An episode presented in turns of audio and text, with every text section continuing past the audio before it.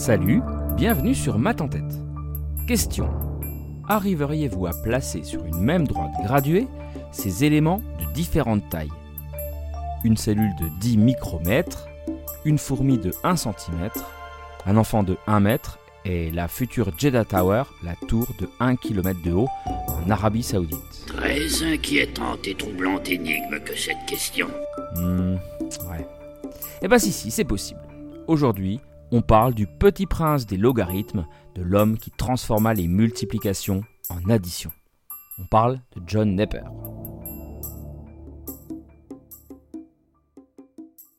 Donc oui, imaginez qu'on veuille mettre différents éléments aux ordres de grandeur très différents sur une même graduation. Partons sur les quatre exemples précédents. Cellules, fourmis, enfants et tours. Compliqué. Pourtant, en écrivant ces longueurs sous forme de puissance de 10 et en se concentrant sur ces dites puissances, ça devient intéressant. On devient capable de placer sur une même règle graduée des objets de taille totalement éloignée. En effet, la cellule fait 10 micromètres, soit 10 puissance moins 5 mètres. La fourmi mesure 1 cm, soit 10 puissance moins 2 mètres. L'enfant fait 1 mètre, soit 10 puissance 0 mètres. La Jeddah Tower, 1 km ou encore 10 puissance 3 mètres. En ne considérant que moins 5, moins 2, 0 et 3, ça devient tout à coup très facile. On pourrait même y glisser le diamètre de la Terre arrondi grossièrement à 10 000 km, soit 10 puissance 7 mètres. On ne garderait que le 7. Eh bien, dans ces exemples, moins 2, dans 10 puissance moins 2, c'est le logarithme de base 10 de 0,01. On dira que le logarithme de base 10 de 0,01, c'est donc moins 2. De la même manière, le logarithme décimal de 1000, c'est 3, car 1000 s'écrit 10 puissance 3. Ces petits nombres, ces petits exposants, ce sont eux les logarithmes. On parle de logarithmes décimaux ou de logarithmes de base 10 ici. C'est important, un logarithme est toujours rattaché à une base. Et donc les logarithmes sont intimement liés à la notion de puissance, elle-même cousine de la fonction exponentielle dont on a beaucoup parlé à propos de l'épidémie de Covid-19 par exemple. non, non, non, non. Mais ça veut dire quoi Logarithme? Eh bien, le mot a été forgé par Néper lui-même. Il est constitué à partir de deux mots grecs, le mot logos qui signifie mettre en rapport et arithmos qui signifie nombre. Pourquoi donc? Eh bien parce que, par exemple, entre chaque puissance de 10, 10 puissance 2, 10 puissance 3, 10 puissance 4, il y a un rapport de 10. C'est le logarithme de base 10 ou le logarithme décimal. De la même manière, il existe des logarithmes de base 2 dans ce cas-là, on considère les puissances de 2. Et le logarithme népérien étudié au lycée, c'est le logarithme de base E. On fait donc référence aux puissances de E. Et si aujourd'hui on envisage souvent la chose hmm, de par son côté fonctionnel, en particulier au lycée, eh bien à l'époque de Népère, les logarithmes n'étaient que des nombres, des outils dans une table. Bon alors ce Népère, c'est qui celui-là?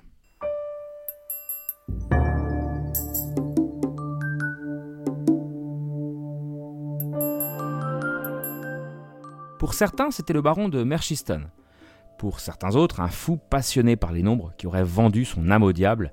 Et pour d'autres encore, comme Laplace ou Kepler, oui oui, rien que ça, un bienfaiteur et un génie. En tout cas, pour tous, c'était avant tout l'inventeur des logarithmes.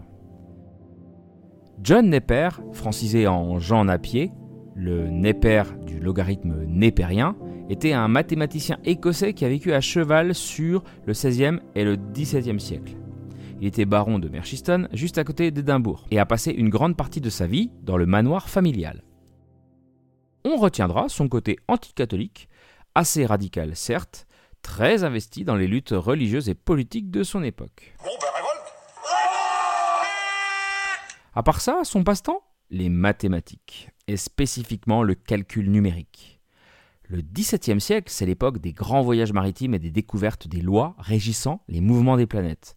On pense à Kepler, on pense à Copernic.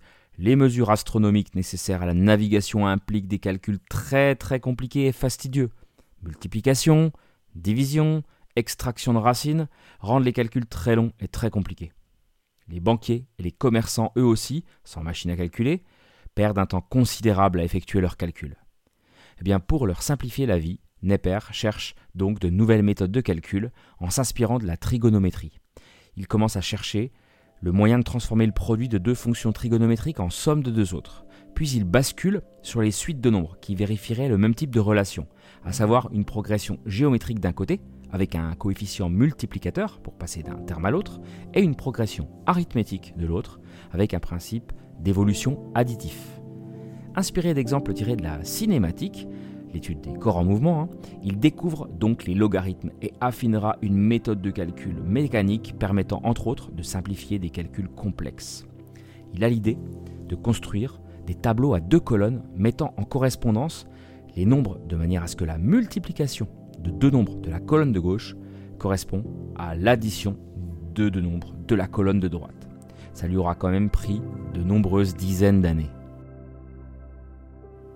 Neper fait apparaître les logarithmes pour la première fois dans son livre La magnifique description canonique des logarithmes.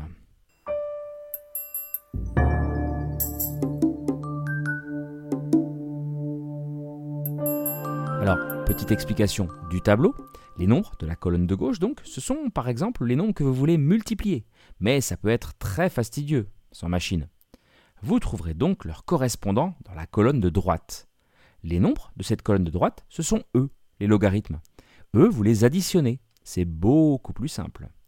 Et quand vous avez votre résultat, vous rebasculez sur la colonne de gauche et le tour est joué.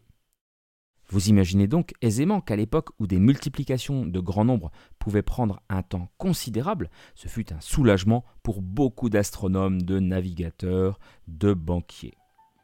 À Laplace, on attribue la citation suivante l'invention des logarithmes en réduisant le temps passé au calcul de quelques mois à quelques jours double pour ainsi dire la vie des astronomes. Kepler, lui, aurait dit Je résous la question par les bienfaits des logarithmes. Je ne pense pas que quelque chose soit supérieur à la théorie de Neper. Bon, vous aurez compris, Neper avait son fan club. Hein. Et aujourd'hui, on retrouve ces logarithmes un peu partout, de l'échelle de Richter, qui mesure l'intensité des séismes, à la pH-métrie des acides bases, de l'acoustique à l'électricité, de la thermodynamique à la cinétique des gaz. Neper était un sacré personnage. Au temps de superstition où il vivait, ses connaissances et son comportement eurent au fait de le rendre suspect, et la rumeur commença à circuler qu'il était en cheville avec les forces du mal. D'après la biographie d'un de ses descendants, Neper lui-même aimait en rajouter une couche en se promenant avec un coq couvert de suie ou bien seulement vêtu de sa chemise et de sa coiffe de nuit. Le bon peuple croyait volontiers qu'il passait son temps en grande conversation avec le diable plutôt que de faire des maths. Les travaux de Neper se sont poursuivis et ont été continués par bien d'autres, hein, en particulier par son ami Henry Briggs, qui donna ses lettres de noblesse au fameux logarithme décimal justement et ce jusqu'à l'apparition des premières machines à calculer comme la Pascaline qui viendront suppléer les tables logarithmiques. Mais ça, c'est une autre histoire. Et voilà, l'origine des logarithmes n'a plus de secret pour vous. Merci pour cette écoute. C'est vrai que sans vous, euh, peu de choses seraient possibles. Hein. Math en tête gagne de plus en plus en visibilité et en écoute grâce à vous. Et si vous voulez continuer à me donner un coup de pouce pour que la vulgarisation mathématique touche le plus grand nombre, vous pouvez me rejoindre sur les réseaux sociaux. Ou si ça n'est pas déjà fait, me laisser 5 étoiles et un commentaire positif sur Spotify et Apple Podcasts. C'est bête, mais c'est comme ça que ça fonctionne. Si vous avez des idées de thèmes à me soumettre, n'hésitez également pas à m'en parler sur les réseaux. Je me ferai une joie de vous répondre et puis d'échanger avec vous. Sur ce, ben tout de bon. Et à très vite pour une nouvelle aventure mathématique.